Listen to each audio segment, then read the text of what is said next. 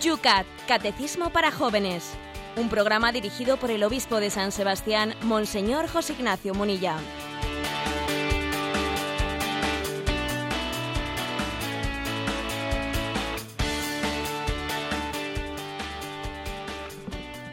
Buenos días, queridos amigos de Radio María. Un día más, después de este fin de semana un poco más largo de lo habitual en este espacio de radio, comenzamos el Yucat, que te acompaña todos los días y a estos días ya en recta final de este espacio. Amanece y además no solo amanece, sino que se nos promete para todo el día lluvia en San Sebastián con 13 grados por Madrid. Rocío, ¿cómo hemos amanecido? Buenos días. Hemos amanecido con unos 17 grados ahora, pero es que vamos a llegar a los 30 casi. Madre mía. Nosotros desde aquí seguimos con este importante tema de la oración que nos propone el Yucat, pero tenemos una intención más por la cual rezar. Escuchábamos esta misma mañana los informativos de Radio María, los obispos han sido convocados a una visita ad limina. Y aquí tenemos a uno para que nos explique. José Ignacio, ¿qué es eso? Pues bien, la, el término visita ad limina es, eh, está dentro del Código de Derecho Canónico y hace referencia a la visita que realizan los obispos de todas las partes del mundo a la Santa Sede, eh, visitan al Santo Padre y también a los cardenales responsables de los distintos departamentos y áreas para dar cuenta, para hacer un repaso de cómo va la vida de la diócesis. ¿eh? Teóricamente la visita al límina es quinquenal, ¿eh? cada cinco años, pero bien es cierto que bueno se va alargando algo más, pues porque es muy difícil que la medida en que ha crecido mucho el número de diócesis en todo el mundo es muy difícil el poder hacerlo cada cinco años. Eh, se hace por provincias eclesiásticas y en concreto pues para los obispos españoles allá por los meses de febrero marzo se nos han reservado el tiempo necesario para hacer esa visita. Con lo cual la vida de las diócesis en estos meses anteriores va a ser intensa porque la Santa Sede pide pues un estudio profundo de cómo van las cosas no solo estadístico sino también reflexivo ¿eh? para que cuando después tienen lugar el encuentro con el Papa y con los responsables de la Santa Sede, pues esa visita sea pues un momento de reflexión. ¿eh? No es ir allí, eh, alguno podría decir, bueno, es esta es la inspección. Bueno, pues también será importante, ¿no? Pues eh, supervisar las cosas, pero es un momento de gracia, un momento de repensar, un momento de decir, a ver, vamos por el buen camino, hay que poner otras, hay que poner otras insistencias, otros marcos. Eh, por lo tanto, es verdad, las diócesis van a tener ahora un periodo de reflexión profunda y vamos a orar por ello, ¿no? Para que esta visita límina que tendremos allá por febrero o marzo, es posible que las fechas de la plenaria de la conferencia episcopal haya que cambiarlas, pues para que eh, lógicamente se le dé prioridad a este encuentro con el Papa y vamos en marcha. Esta es una iglesia que al mismo tiempo que intenta servir reflexiona sobre si está sirviendo bien, si lo está haciendo conforme a la voluntad del Señor. Bueno, pues con esa nueva intención para nuestras oraciones comenzamos un día más este espacio de radio que se llama El...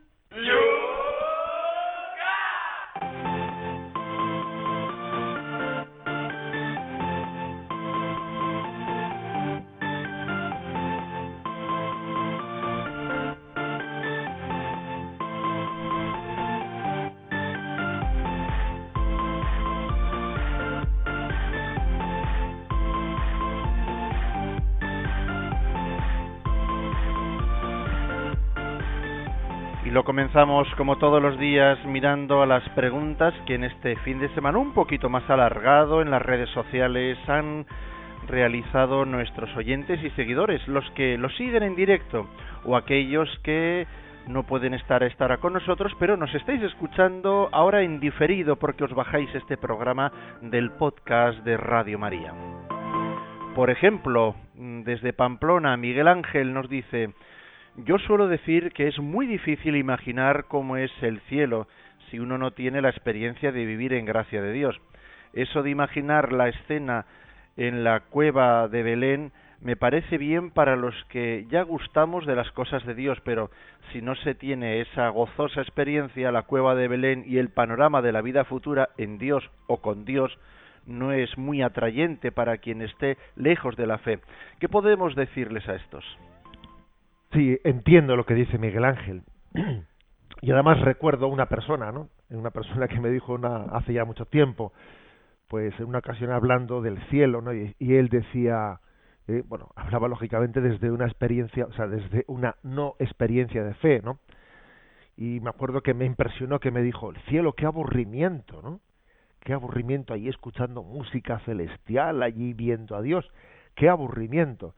Y yo dije para mí, madre mía, a ver, a este, a este cómo le explicas, ¿eh? ¿Cómo le explicas la, eh, lo que es el cielo, el deseo de vida eterna? ¿Cómo se lo explicas? Bueno, por eso precisamente a veces existe el, ha existido el riesgo de intentar imaginar el cielo para motivar a las personas a desear la vida eterna, pues desearlo muy carnalmente, ¿no? Pues desearlo, bueno, pues allí se podrá comer de todo y allí se podrá, eh, habrá barra libre, ¿no? O sea, mm, hacer una imagen muy carnal del, del cielo para intentar motivar a las personas carnales, ¿no? O sea, que no tienen gusto espiritual. Es un peligro, obviamente, ¿eh? es un peligro. Quizás la solución, la solución está no en hacer una imagen burda o carnal del cielo para atraer a la gente, sino de alguna manera tocar la fibra, tocar la fibra de cada uno de nosotros de del deseo de felicidad, pero un poco genérico, sin confundir felicidad con placer. ¿eh? Porque no es lo mismo la felicidad que el placer. Todo el mundo tiene deseo de felicidad, incluso aunque no tenga experiencia de Dios. Tiene deseo de felicidad. Lo que pasa es que él no ha identificado la felicidad con Dios. Entonces hay que decir que se le puede proponer que detrás de su deseo de felicidad infinita está Dios, está el cielo. ¿eh? Pero lógicamente yo creo que también esto supone entrar un poco eh, en lo que le toca la fibra a cada persona, ¿eh?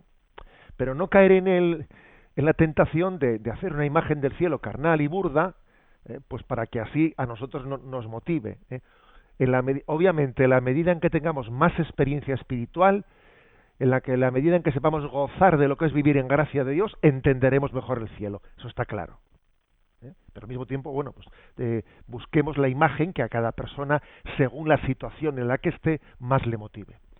Por ejemplo, Consuelo dice, para mí hágase tu voluntad es aceptar todo lo que me viene con amor, fe y esperanza, pues sólo el Señor sabe lo que me conviene y me lo manda porque es bueno para mi salvación. Obviamente, ¿no? Pero sin duda alguna, pues esta experiencia de María Consuelo viene ya de una, ¿eh? viene ya de, de una experiencia cristiana profunda. Que por cierto, este comentario de María Consuelo me ha hecho recordar una cita aquí de la Beata Teresa de Calcuta. La cita muchísimo el Yucat, ¿eh? a la Beata Teresa de Calcuta. Pues quizás porque es una santa que tanto ha tocado el corazón de los jóvenes, ¿no? Y allí hay una, una cita que dice, la renuncia total a uno mismo quiere decir aceptar con una sonrisa lo que él da y lo que él toma. Fijaros en esto, ¿eh? Aceptar con una sonrisa lo que Dios te da y lo que Dios te pide. Dar todo lo que pida, aunque sea el buen nombre o la salud. Esto es renuncia a uno mismo y entonces, entonces eres libre dice la Madre Teresa, ¿no? Eh, son palabras serias, claro. Eh, aceptar con una sonrisa lo que Dios da y lo que Dios toma. Y confiar en ello. Y entonces eres libre. Eh, es básicamente esta experiencia a la que estaba haciendo referencia María Consuelo, ¿no? A ver, Dios sabe lo que me conviene. Dios sabe lo que me conviene. Luego yo voy a confiar, o sea, es decir, hágase tu voluntad, es, es tener un voto de confianza eh, en que lo que Dios eh, pone en el camino de mi vida eh, va a ser lo mejor para mi santificación. El mejor de los escenarios para ser santo es el que Dios pone en mi vida, no otro, porque uno dice, si yo estuviese en otro sitio, si las cosas me hubiesen ido de otra forma, si mi matrimonio hubiese sido, sido de otra manera, no, no, no, no, el mejor de los escenarios, mejor dicho, el único escenario posible para mi santidad es este, el que tengo entre manos. Eh, luego, luego tenemos que entregarnos a Él, ¿no? Eh, plenamente. Eh, la ciencia de los santos es amar la voluntad de Dios y entender que en todo acontecimiento humano tenemos que aprender a descubrir a descubrir la voluntad de Dios y aprender a adorar la, eh, la voluntad de Dios. Juan y de Albacete nos dice, hablando de la voluntad de Dios, ¿no le parece a usted que uno de los mayores dramas de nuestra cultura es la debilidad tan grande de la voluntad humana? Nos, no nos deberíamos de subrayar en la pedagogía todo lo que está dirigido a fortalecer la voluntad? Pregunta. Bueno, eh, ciertamente la debilidad de la voluntad eh, pues es, mm, es un problema muy serio, ¿eh? porque claro, cuando pues, eh, hemos sido educados en una vida fácil, en una vida cómoda, capricho por aquí, capricho por allá, pues claro, se, se, va creando pues una debilidad de la voluntad tremenda.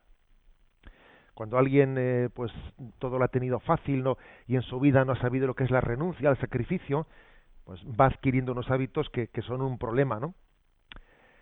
Eh, sin embargo, sin embargo, me atrevería a decir que puede ser un error hacer un diagnóstico del problema que vivimos ahora mismo en la pedagogía y en la antropología, sería un error hacer un diagnóstico que diga que el problema está únicamente en la debilidad de la voluntad.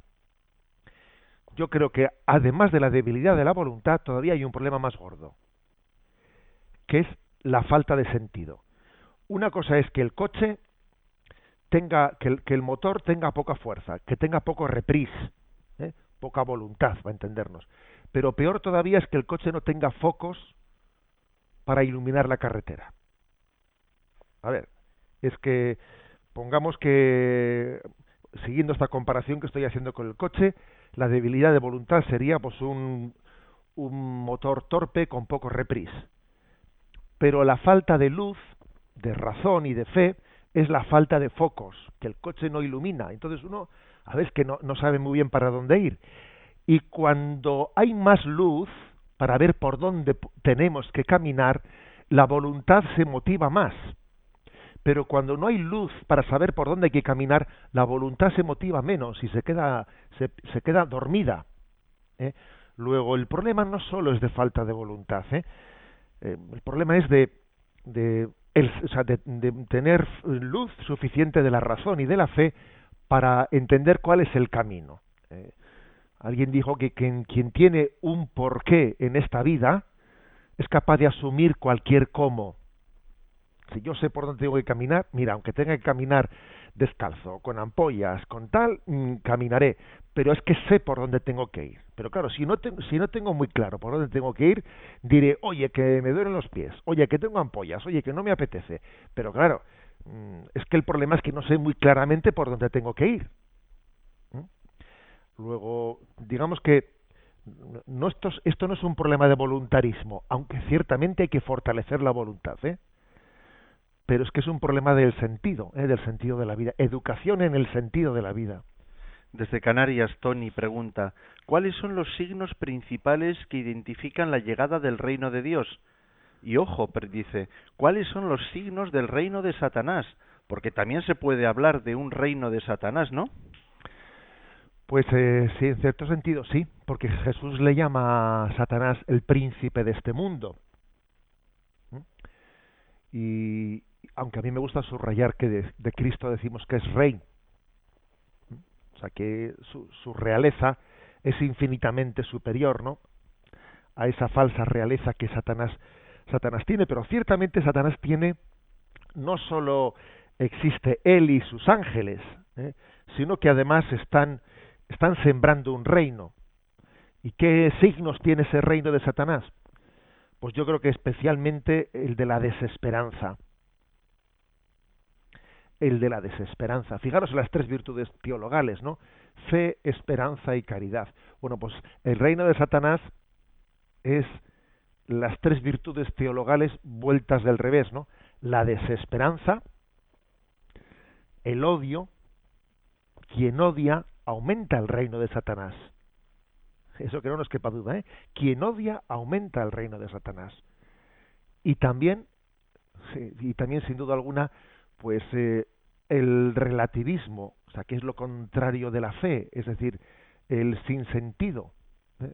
el relativismo, el odio y la desesperanza, ¿no? Son los signos de ese reino. ¿Cuáles son los signos de Jesucristo? Pues sin duda alguna la misericordia, la misericordia, la esperanza y la fe. Esos son los signos de su reino. Yo creo que así hablando hablando en plata, ¿no? Hablando en plata, como se dice para todos nuestros oyentes de Radio María, a ver qué signo, qué signo podemos hacer para que el reino de Dios llegue a nuestra vida. Pues mira, ofrecer a Dios nuestra agenda.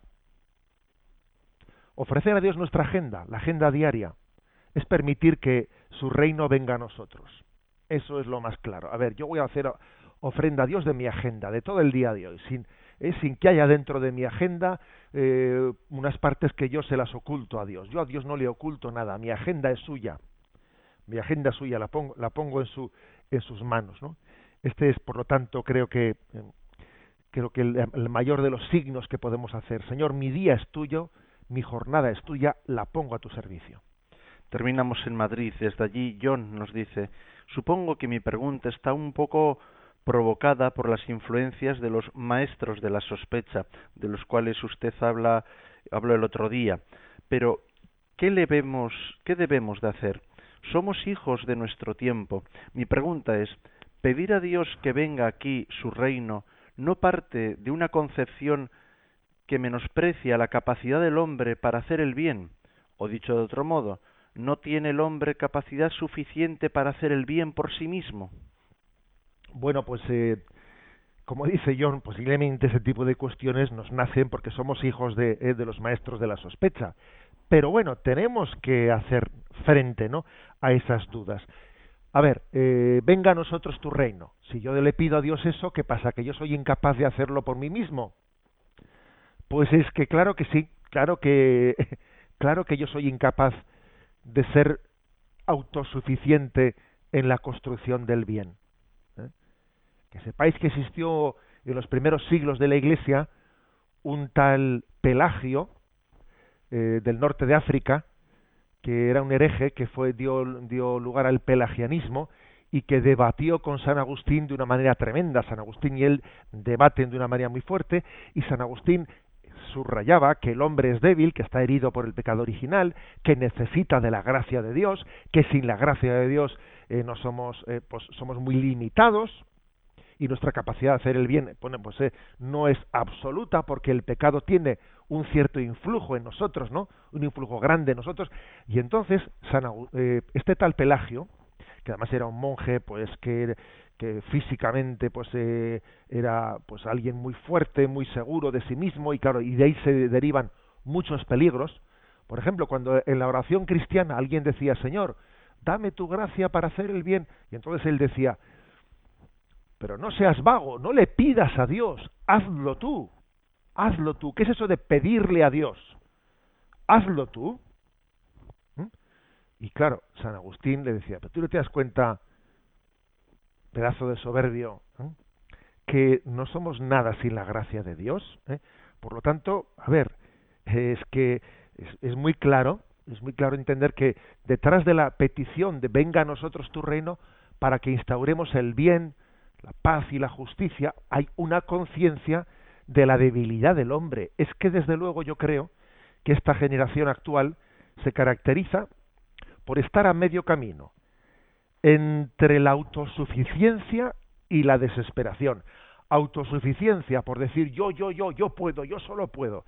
Y luego, cuando se queda solito, se viene abajo y se, y se autodesprecia y se autodestruye y se suicida. Oye, eh, vamos a ver, entre, entre la presunción y la desesperación, que curiosamente esta, esta generación se caracteriza por las dos cosas, por decir no necesito de Dios y luego por desesperarse y suicidarse, entre la presunción y la desesperación, pues creo que está la esperanza cristiana, que sabe que Dios nos ha hecho para el bien y que además nos va a asistir, nos va a asistir para que ese bien sea pues posible, eh, sea posible y no sea una mera utopía inalcanzable, ¿no? sino que Dios nos asiste, nos precede, nos acompaña y inspira y, obra eh, a través de nuestras propias obras.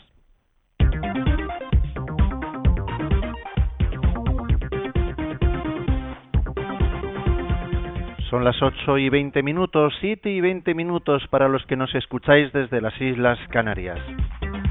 Estás en Radio María, esto es el Yucat y comenzamos con el primer punto del programa de hoy. Es el 522 que dice, ¿qué quiere decir danos hoy nuestro pan de cada día? Y responde, pedir el pan de cada día nos convierte en personas que lo esperan todo de la bondad de su Padre Celestial, también los bienes materiales y espirituales necesarios para vivir. Ningún cristiano puede formular esta petición sin pensar en su responsabilidad real de todos aquellos a quienes en el mundo les falta lo necesario para vivir. Bueno, eh, subrayamos una cosa que ya hemos dicho en algún día anterior, que las peticiones del Padre Nuestro están formuladas en primera persona del plural. Jesús no dijo, cuando oréis, decid, dame el pan de cada día. No, no dijo eso. Dijo, cuando recéis, decid, danos hoy nuestro pan de cada día. Y lo dijo en primera persona del plural. Del dame al danos hay mucha diferencia. Hay mucha diferencia. Eh, porque es un, refleja un retrato muy distinto de la persona que está pidiendo. Refleja un retrato muy distinto. ¿eh? El dame, mi, me, mi, conmigo, etcétera, ¿no? Ese dame, pues eh, refleja pues una persona narcisista mm, que pretende que todo el mundo que le rodea esté a su servicio, eh, el yo-yo, ¿eh? ese yo-yo eh, que nosotros teníamos, estaba de moda cuando éramos adolescentes, el yo-yo, ¿eh? y todo a mí, todo sale de mí y que vuelva a mí, y todo el mundo a mi servicio, etcétera. Bueno, hay una educación muy grande, mm, implícita en la oración del Padre Nuestro, para que nosotros tengamos el sentido comunitario que tenemos, que es inherente a nuestra, a nuestra personalidad. Un sentido comunitario eh, básico. ¿eh? Esa pregunta, ¿dónde está tu hermano? ¿Eh? ojo que tú eres corresponsable de lo que le pasa a tu hermano. Cada vez que nos presentamos delante de Dios con nuestras cosas, con tus cosas, con tus problemas, Dios siempre te pregunta por tu hermano. ¿Y tu hermano? Y es que te venía a hablar de lo mío, como aquel, ¿no? Como aquel que, bueno, esa famosa entrevista que se hizo se hizo de Paco Umbral, que se hizo en televisión española, no sé en qué cadena era, ¿no? Que le están preguntando y dice, bueno, yo aquí venía a hablar de mi libro. ¿eh? A ver, a mí déjame de historias que yo quería hacer propaganda de lo mío. Bueno, se ha hecho ya, se ha hecho famosa esa salida eh, de Paco Umbral. Yo aquí venía a hablar de mi libro. Es que tenemos una tendencia muy grande a hacer esto. Yo aquí vengo a mi rollo. A mí no me cuentes cosas de los demás, ¿no? Eh, no tenemos que estar siempre corrigiendo eh, esa tendencia de que yo aquí vengo a hablar de mi libro. ¿eh? A ver, por lo tanto, mm, yo no pido por mi pan, pido por, por la necesidad del pan del mundo. Me presento ante Dios de alguna manera, siendo altavoz, siendo representante de, de las necesidades de todo el mundo y creo que además a Dios le conmueve especialmente cuando nosotros eh, hacemos el, hacemos las necesidades del mundo, las necesidades de los demás, hacemos el objeto de mi oración. Eso conmueve a Dios. ¿Por qué? Porque ha supuesto un cierto olvido de uno mismo. Segundo lugar, entender también que en ese danos hoy nuestro pan de cada día, bueno, pues hay, hay una, una conciencia de muchos niveles de necesidad, ¿eh? de muchos niveles de necesidad. ¿Cuál es el pan nuestro de cada día? Fijaros que son principalmente tres las dimensiones ¿eh? del ser humano. Cuando dice Jesús crecía en estatura, el niño Jesús, ¿no? que seguía en Nazaret viviendo con sometido y en obediencia a José y a María. A María. Jesús crecía en estatura, en sabiduría y en gracia delante de Dios. Estatura, sabiduría y gracia. Cualquiera de nosotros eh, tiene esas tres dimensiones, ¿no? La dimensión física la dimensión psicológica cultural y la dimensión propiamente religiosa, espiritual. Por lo tanto, hay tres panes. Hay tres panes. El pan que alimenta el cuerpo, el pan eh, que alimenta eh, pues nuestra, nuestra cultura, nuestra alma, el pan de la cultura, y el pan del cielo, el pan del cielo, que nosotros sabemos que es la Eucaristía, que alimenta nuestra vida espiritual y nuestra unión con Dios. De las tres dimensiones eh, de la, del ser humano eh, también eh, están enlazadas con los tres panes que Dios nos da ¿no? para, para nuestro crecimiento. El, quizás, fijaros bien, ¿no? dependiendo, dependiendo de la conciencia de esa triple necesidad, pues hacemos esta petición del Padre nuestro mejor hecha o peor hecha. ¿eh? pues quizás uno tiene tiene una conciencia mayor o menor de que está pidiendo eh, en, esta petición de danos hoy el pan que hoy necesitamos, está pidiendo tres cosas al mismo tiempo. Pide el pan que alimenta el cuerpo y pide el pan de la cultura y pide también el pan eucarístico, el pan que alimenta el alma. Siempre ha existido el riesgo de, de que nuestra petición la petición del pan sea no sea integradora de los tres aspectos. ¿eh? Por ejemplo, a veces se ha dicho, bueno, aquí lo importante lo importante es eh, dar el pan que, se, que necesita el cuerpo, porque no se le puede a alguien hablar de Dios si tiene hambre. Primero ¿eh? vamos a humanizar y cuando hayamos humanizado, luego ya evangelizaremos. Bueno, pues la, verdad es que la, experiencia demuestra eh, demuestra más bien lo contrario. Demuestra que es que una y otra cosa tienen que ir al mismo tiempo. Dar el pan el pan que alimenta el cuerpo incluso dar la cultura pero pero no dar al mismo Jesucristo. Mirad eh, yo creo que ahora mismo en Hispanoamérica en Latinoamérica se está teniendo la experiencia de que quizás nosotros los católicos hemos hecho una proclamación del reino pues mm, demasiado reducida a la dimensión corporal y material, demasiado reducida a que ese pan es el pan del cuerpo y es el pan de la cultura, y resulta que hemos dejado la proclamación del querigma y de, y de la salvación de Jesucristo se la hemos dejado a las sectas protestantes y es que y es que no, no, no es equilibrado ¿eh? que la Iglesia Católica haya hecho un esfuerzo tremendo de obras sociales no y resulta que en vez de ser nosotros mismos los que prediquemos el querigma, hayan venido las sectas protestantes a predicar que Cristo nuestro Salvador es que nos salva de la vida eterna, o sea, nosotros hemos hecho el trabajo social y luego ahora vienen las sectas protestantes a predicar a Cristo como Salvador y, se llevan a la gente. A ver, si es que si es que no puede ser. Yo creo que es un caso concreto que nos ha que nos está indicando cómo no se puede separar las tres predicaciones de los o sea en, en una sola predicación la necesidad de los tres panes. El pan del cuerpo el pan de la cultura y el pan del alma no o sea las, las tres dimensiones son una. Igual que el señor nos dice no pues a través de la carta de Santiago si ves a alguien con hambre y le dices que Dios te bendiga y pasas de largo sin, sin socorrerle, ¿qué, ¿qué bendición es esa? Eh, es falsa, es, es, un, es una espiritualidad desencarnada, ¿no? Es, bueno, pues igual que nos dice eso, ojo, también nos dice lo contrario. Si yo no solo de pan vive el hombre, sino de toda palabra que sale de la boca de Dios.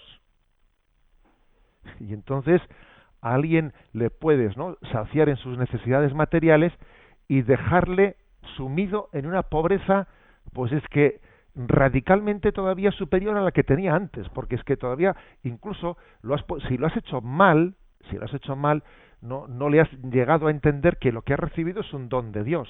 Dar un don de Dios sin que, la, sin que quien lo recibe se percate de quién es el dador de los dones, a ver, es que es un error muy grande de la pedagogía. En resumen, eh, esta petición, ¿no? Danos hoy nuestro pan de cada día. Eh, en ella se resume toda la necesidad del hombre. Y el hombre es un ser eh, pues espiritual y corporal que tiene esas dos dimensiones totalmente fundidas en una sola. ¿Es un alma encarnada o es un espíritu. O es, un, o es un, un, cuerpo espiritualizado? Se suele decir de las dos maneras, ¿no? Un espíritu encarnado o una carne espiritualizada. O sea, es cuerpo y alma en una unidad sustancial que es que le necesita eh, las tres dimensiones de ese pan. Otro detalle, que no es pequeño. Dice hoy, danos hoy nuestro pan de cada día. ¿Por qué ha incluido ese hoy? Pues porque nuestra necesidad es continua, es el día a día. ¿eh? es decir, no es que Dios me dé su gracia y para tres años y entonces tú ya eres autónomo durante tres años. No, es que ante Dios, ante Dios necesitamos un, un contacto continuo con Él. Somos como el niño que está eh, unido con el cordón umbilical y entonces casi no hay horas de comer, sino que con el cordón umbilical uno se alimenta continuamente.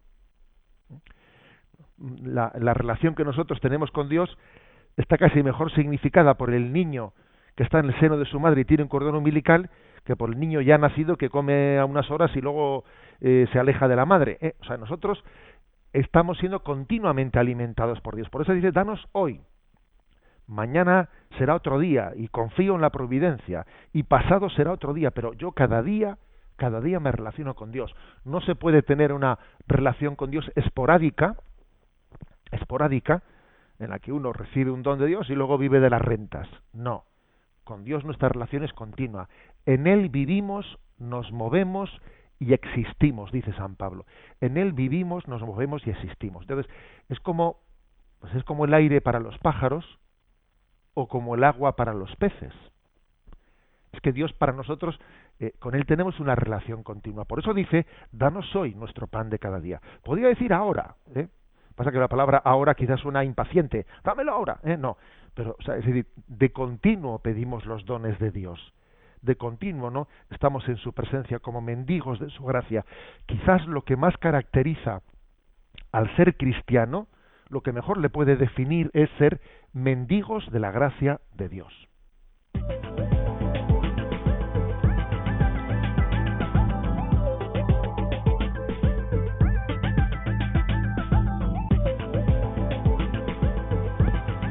Son las 8 y 33 minutos, 7 y 33 minutos en las Islas Canarias. El momento para la participación de nuestros oyentes en el Yucat.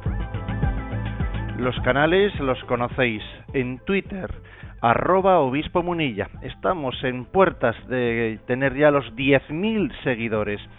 En, el Yucat podéis hacerlo en Facebook, en la página Yucat Radio María en el correo electrónico también llegan preguntas yucat@radiomaria.es y por supuesto también atendemos el teléfono de Radio María. Para participar en directo 91 153 8550 91 153 8550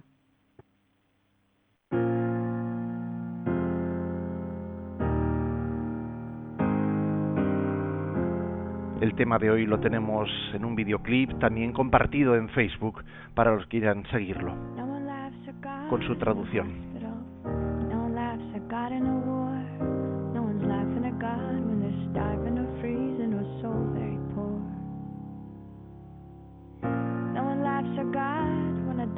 Calls after some routine tests. No one's laughing at God when it's gotten real late. Their kid's not back from that party yet.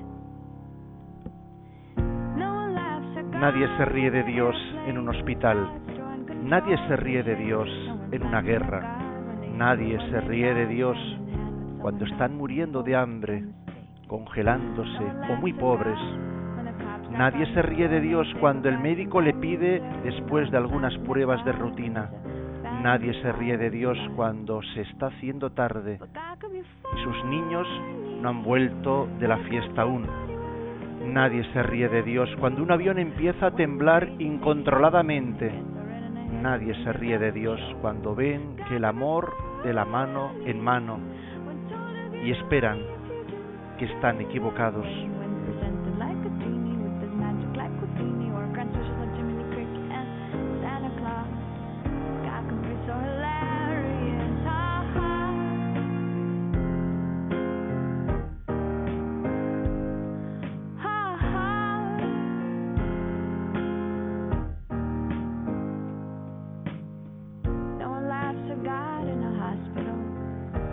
Nadie se ríe de Dios en un hospital, nadie se ríe de Dios en una guerra, nadie se ríe de Dios cuando se ha perdido todo lo que se tiene y no se sabe para qué.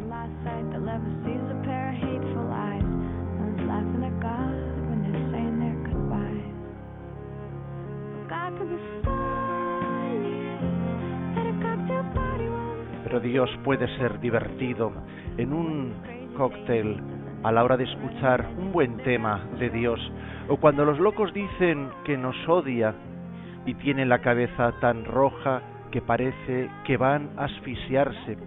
Dios puede ser divertido cuando dijo que dará dinero con solo orar en la manera correcta y cuando se presenta como un genio, como el que hace magia,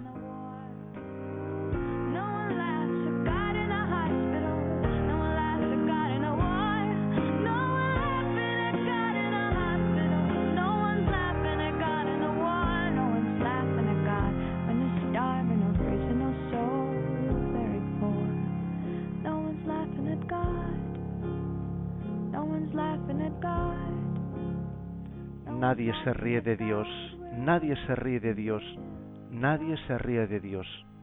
Todos estamos riendo con Dios, termina esta canción. Estamos en Radio María 8 y 37 minutos, 7 y 37 en las Islas Canarias. José Ignacio, tenemos en Twitter, nos pasan un, un tuit que dice Eduardo, Eduardo Loyola. Importante también poner el corazón, no solo la voluntad, dice. Bueno, esa distinción ¿eh? que hace Eduardo entre no poner solo la voluntad, poner el corazón. Bueno, lógicamente hay que definir un poco los términos, ¿no? Yo supongo que detrás de eso, pues eh, está un poco la consideración que a veces la voluntad puede ser entendida equivocadamente, ¿eh? como algo frío, ¿eh? como un querer sin afecto, como un querer eh, teórico, abstracto. Lógicamente en el ser humano, o sea, ese no es, eh, no es el concepto de voluntad que hablamos desde una antropología cristiana. La voluntad está iluminada por la razón, pero al mismo tiempo la voluntad se expresa a través de los afectos. O sea, la voluntad no, no, es abstracta, está iluminada. Primero no es ciega, no es ciega, está iluminada por la razón, la cual razón está iluminada por la fe. Pero además de no ser ciega, la voluntad tampoco es fría, sino que, se, está canalizada a través de, los afectos. ¿eh? O sea, digamos, digámoslo así, ni es ciega porque está iluminada por la razón, ni es fría porque está canalizada a través eh, pues de nuestra afectividad. Tenemos una pregunta que hace Pablo. Yo veo que podríamos pedir a Dios que nos ayude a compartir este pan de cada día con los más alejados. No hago referencia al pan físico, sino a la palabra de Dios que realmente alimento, ya que la siguiente pregunta va de esto realmente. Monseñor, hay personas que no abren la boca del corazón para dejarse alimentar, pero sí la física para arremeter contra Dios, la Iglesia, sacerdotes, laicos comprometidos. ¿Cómo afrontar todo esto? Bueno, yo sobre todo insistiría en lo primero que ha dicho Pablo. ¿eh? A ver, cuando nosotros pasamos delante de un necesitado y, no le damos pan, ojo que igual no estoy diciendo que haya que dar eh, a cualquiera que en la calle nos pida quizás hay que conducirle a Cáritas, que o sea, es que muy posible, o sea, eso es otro tema, ¿eh? pero ahora no hablamos de eso. Eh, cuando nosotros, a ver, pues igual a alguien que necesita no le damos el pan, nos sentimos mal. Pero igual cuando alguien que necesita la fe no le damos nuestro testimonio, nuestro, el pan de la fe, pues igual no nos sentimos tan mal en este segundo caso. Y, tan, y tanta falta de caridad, o mal, o más, perdón, tanta falta de caridad es no compartir el pan de la fe como no compartir el pan que alimenta el cuerpo. deberíamos de tener más, más conciencia de esto. ¿eh? Compartir, ¿eh? compartir el, el, pan que alimenta el cuerpo.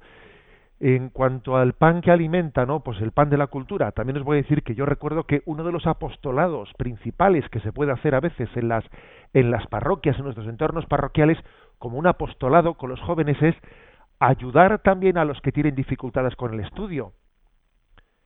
A ver, pues que en las parroquias pueda existir eh, unas, unos voluntarios que, que ayuden a hacer las tareas, a dar unas clases, unas clases particulares a, a, las personas que, que tienen fracaso escolar.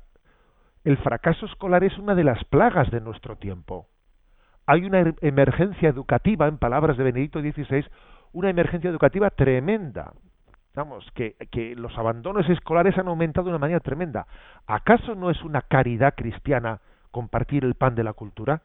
ayudarle a un chico, a un, adolescente que, que está totalmente descentrado en los estudios, sentarme con él un rato diariamente. Por eso, a ver, que es que nosotros nos solemos sentir mal cuando no compartimos el pan con el hambriento, y bendito sea Dios que nos sentamos mal y ojalá nos sintamos un poco peor, ¿no?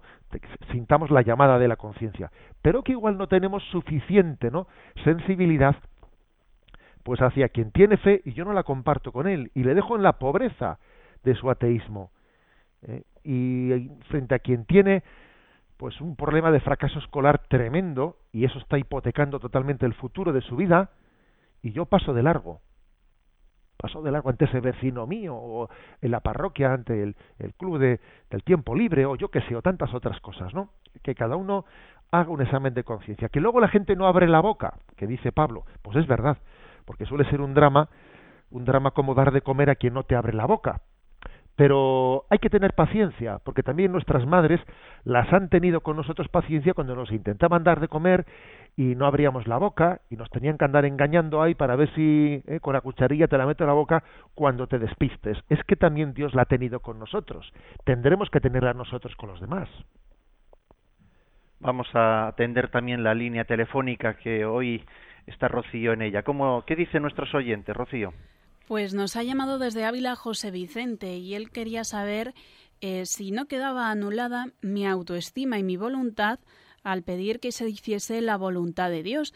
Y por otro lado, Concha, desde Mallorca, nos contaba que ha perdido a su marido y a su hijo hace poco tiempo y que si se recibía una gracia especial al pedir la voluntad de Dios cuando ocurrían este tipo de desgracias.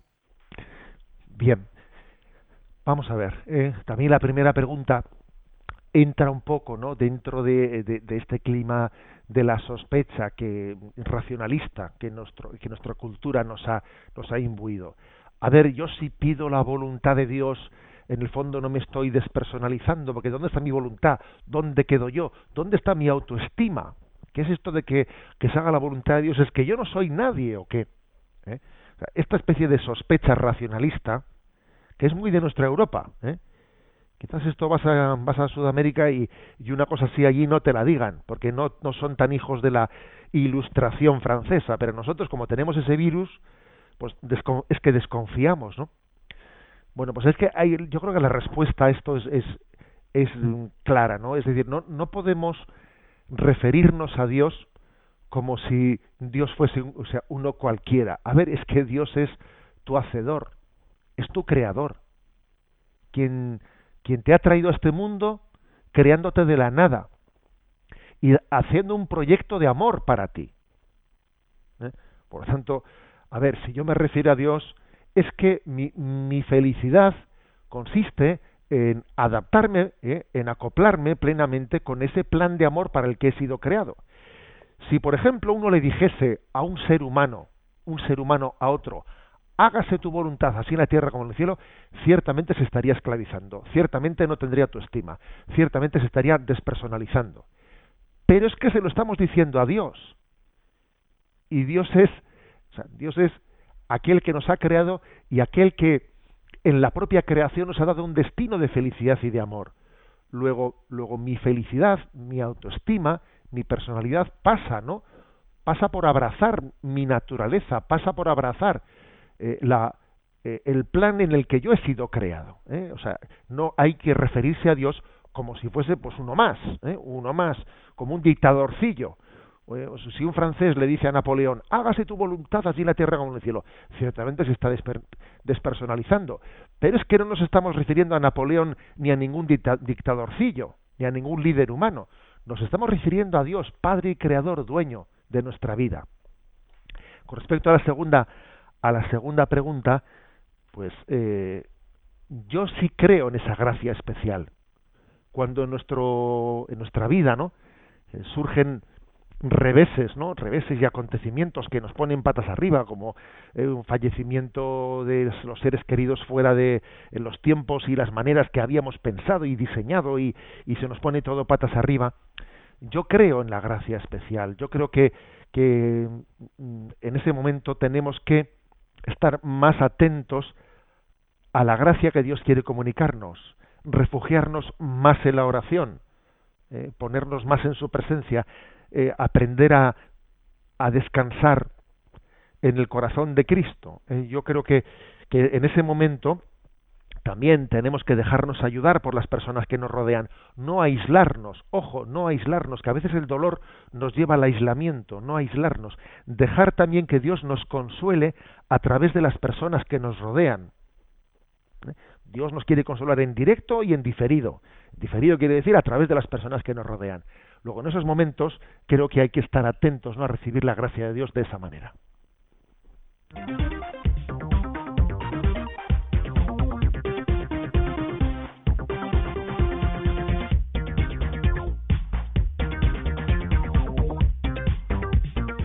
Son las 8 y 47 minutos, 7 y 47 en las Islas Canarias. Segundo punto y último del programa de hoy del Yucat. 523. Pregunta. ¿Por qué el hombre no vive solo de pan? No solo de pan vive el hombre, sino de toda palabra que sale de la boca de Dios. Esta palabra de la Escritura nos recuerda que los hombres tienen un hambre espiritual que no se puede saciar con medios materiales. Se puede morir por falta de pan, pero también se puede morir porque solo se ha recibido pan. En el fondo somos alimentados por aquel que tiene palabras de vida eterna y un alimento que no perece, la Sagrada Escritura. La verdad es que es que el Yucat tiene una capacidad de expresarse de una manera muy incisiva. Dice, se puede morir por falta de pan, pero también se puede morir porque solo se ha recibido pan.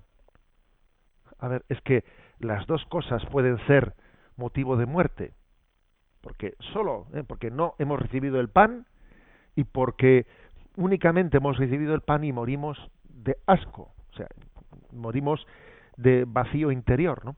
Las dos cosas son, son motivo de, de muerte para nosotros. Y el, texto, fijaros que esa palabra, no solo de pan vive el hombre, sino de toda palabra que sale de la boca de Dios, es una palabra que Jesús pronunció en las tentaciones del desierto, en las que Jesús eh, se basaba en la palabra de Dios para responder a Satanás. Satanás mm, intentaba, eso lo dice Benedicto XVI, eh, en, el primero, si no me equivoco, en el primero de los libros sobre Jesús de Nazaret de Cristología que él, que él escribió, ¿no? Y entonces mm, dice cómo el tentador utiliza la palabra de Dios sacándola de contexto y, y Jesús contesta con la palabra de Dios. El tentador le dice, si eres hijo de Dios, di que estas piedras se conviertan en panes fíjate qué tentación. Que las piedras se conviertan en pan. O sea, es decir, a ver, que, tengamos todos los bienes eh, materiales con facilidad, ¿no? La gallina de los huevos de oro, vamos a ser claros, ¿no? O sea, eh, la varita mágica, aquí que salga, eh, que salga el, el, mago de la lamparita mágica y que nos cumpla todos tus deseos. Dice, si eres hijo de Dios, di que estas piedras se conviertan en pan. Fíjate, es la tentación de que yo eh, mm, utilice, ¿no? Utilice el poder divino, pues eh, para saciar inmediatamente todas las necesidades materiales. Fíjate tú qué chollo sería eso. ¿eh? Ahora esto, plin, ahora lo otro, plin. Es decir, aquí todas las necesidades materiales inmediatamente, pues ¿eh? recurrimos a Dios y nos las sacia todas. ¿Por qué Dios no actúa de esa manera? ¿Por qué Dios no actúa como, eh, como el mago de la, eh, de la lámpara mágica que sale allí para saciar todos los deseos? Pues porque Dios porque Dios es consciente, es un gran pedagogo y sabe que actuando de esta manera el hombre podría morir, como decía aquí se puede morir por falta de pan, pero también se puede morir porque solo se ha recibido pan. Es que un hombre, un hombre cuyas necesidades materiales fuesen inmediatamente saciadas en todo, en cada capricho, en cada cosa, en cada es que al final perdería su tensión hacia Dios, su búsqueda de, de infinito, su búsqueda de verdad y de bien. Se quedaría con el bien en minúsculas y no buscaría el bien con mayúsculas. Y entonces los dones de Dios le apartarían del Dios de los dones. Eso, claro que puede ocurrir, que los dones que Dios te da, si son de una manera, eh, pues digamos, antipedagógica, los dones de Dios te pueden acabar impidiendo llegar al dador de los dones. Eso, eso puede pasar. Vaya que sí puede pasar. Por eso Dios se retarda en conceder los dones. Por eso, cuando Satanás dice, si eres hijo de Dios, di que estas piedras se conviertan en pan. Y además, es que estás ayunando, llevas 40 días ayunando. Menuda hambre debes de tener. ¿Qué a gusto comerías tú ese pan? ¿Tú eres Dios? Venga, convierte estas piedras en panes. Pues no las convirtió. Y siguió adelante con su ayuno, señores. Lo cual quiere decir que, a ver, que los dones de Dios, los dones de Dios, eh, Él tiene una pedagogía en el que a veces nuestras peticiones las retarda y de esa manera nuestro corazón sigue, sigue en esa tensión espiritual buscándole a Él. O sea que es, un misterio, pero fijaros que Jesús responde, ¿no? Responde a esta tentación de que las piedras se conviertan en pan. Vamos, lo de la gallina de los huevos de oro se convierte con no sólo de pan vive el hombre, sino de toda palabra que sale de la boca de Dios. Buscad los, los bienes de allá arriba, buscad el reino de Dios y los demás se os dará por añadidura. O sea que es, que es una invitación a redimensionar, ¿no? A redimensionar nuestra petición de los dones de Dios. No se niega que podamos pedir. Es más, el Evangelio dice, pedid y se os dará. Y seamos como niños, eh, como niños confiados en manos de Dios que piden, pero al mismo tiempo confiando plenamente en el Padre. No pretendiendo hacer del Padre mi capricho. Como decía esa canción, esa canción que Esteban nos ha leído ahí la, la letra en castellano, ¿no? Esa canción inglesa del descanso. No nos, no nos riamos de Dios, más bien riámonos con Dios. Con Dios nos reímos en el sentido de que Él nos da sentido del humor ante la vida, ante una vida que no comprendemos, pero nos reímos con Dios, no nos reímos de Dios. Nos reímos con Dios de nosotros mismos, con su ayuda, de nuestros agobios, Dios nos da la gracia de poder reírnos de nosotros mismos y de relativizar lo que es relativo y de poner el corazón en lo que es absoluto. Eso es un regalo de Dios. Dios me permite reírme de mí mismo sabiendo que no sólo de pan vive el hombre, sino de toda palabra que sale de la boca de Dios.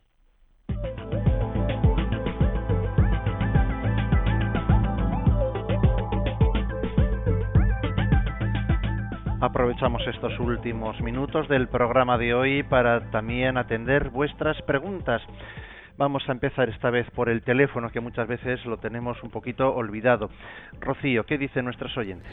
Nos ha llamado una oyente de Barcelona que planteaba su situación. Ella intenta evangelizar en su casa a su marido, concretamente, pero él rechaza con desprecio todo lo que dice sobre la Iglesia y sobre Dios. Entonces quiere saber qué pueden hacer estas personas que reciben ese rechazo? Bueno, ya que en primer lugar recordar que también Jesús recibió ese rechazo en su tierra. Nadie es profeta en su tierra. Jesús también tuvo una dificultad especial para presentar su mensaje ante los que eran de casa. Esto también suele ocurrir muchas veces. A ver, a los sacerdotes no suele ocurrir. Es conversación frecuente entre los sacerdotes. Lo más complicado es evangelizar en casa, con mis sobrinos, con mi tal, con mi esto, con mi otro, es lo más complicado. te conocen, ¿eh? de alguna manera, pues eh, los respetos humanos eh, hacen que te contesten de una manera pues menos respetuosa, saben de tus defectos y te dicen, sí, tú mucho predicar, pero, a ver, creo que especialmente en estos contextos tenemos que mm, pues pedirle a Dios, pedirle a Dios que nuestro testimonio eh, mueva corazones. A veces el testimonio de casa es más difícil que sea percibido porque si viene alguien de fuera, somos agradecidos. Pero con el que está al lado tuyo, que está haciendo mucho, igual no, no, no eres agradecido. Pero bueno, eh, deja que pase el tiempo. A veces con mucha frecuencia, hasta que no falta un ser querido, no somos capaces de agradecer adecuadamente todo lo que ha hecho por nosotros. O sea, creo que es una situación en la que tenemos que dar sin nada a cambio, o sea, dar incondicionalmente esperando que llegue el momento. O sea, ¿pareces tonto? Pues sí, parezco tonto, pero yo sigo haciendo el bien ¿eh? de una manera incondicional, humilde y, bueno, testimoniando mi, forma de ser, ¿eh? mi, testimoniando mis convicciones, mis valores, pero teniendo la santa paciencia que tiene Dios, ¿no? De no tener una especie de retribución inmediata a ese testimonio y a ese apostolado. No tenemos tiempo para más, pero antes de irnos, los puntos para mañana. ¿Cómo arrancaremos el programa? ¿Con qué puntos el programa de mañana? 524 y 525. El primero, ¿qué quiere decir perdonar nuestras ofensas como también nosotros perdonamos a los que nos ofenden? Y 525, ¿qué quiere decir no nos dejes caer en la tentación? La bendición para concluir el programa y empezar con fuerza el nuevo día la bendición de Dios Todopoderoso, Padre, Hijo y Espíritu Santo, descienda sobre vosotros. Alabado sea Jesucristo.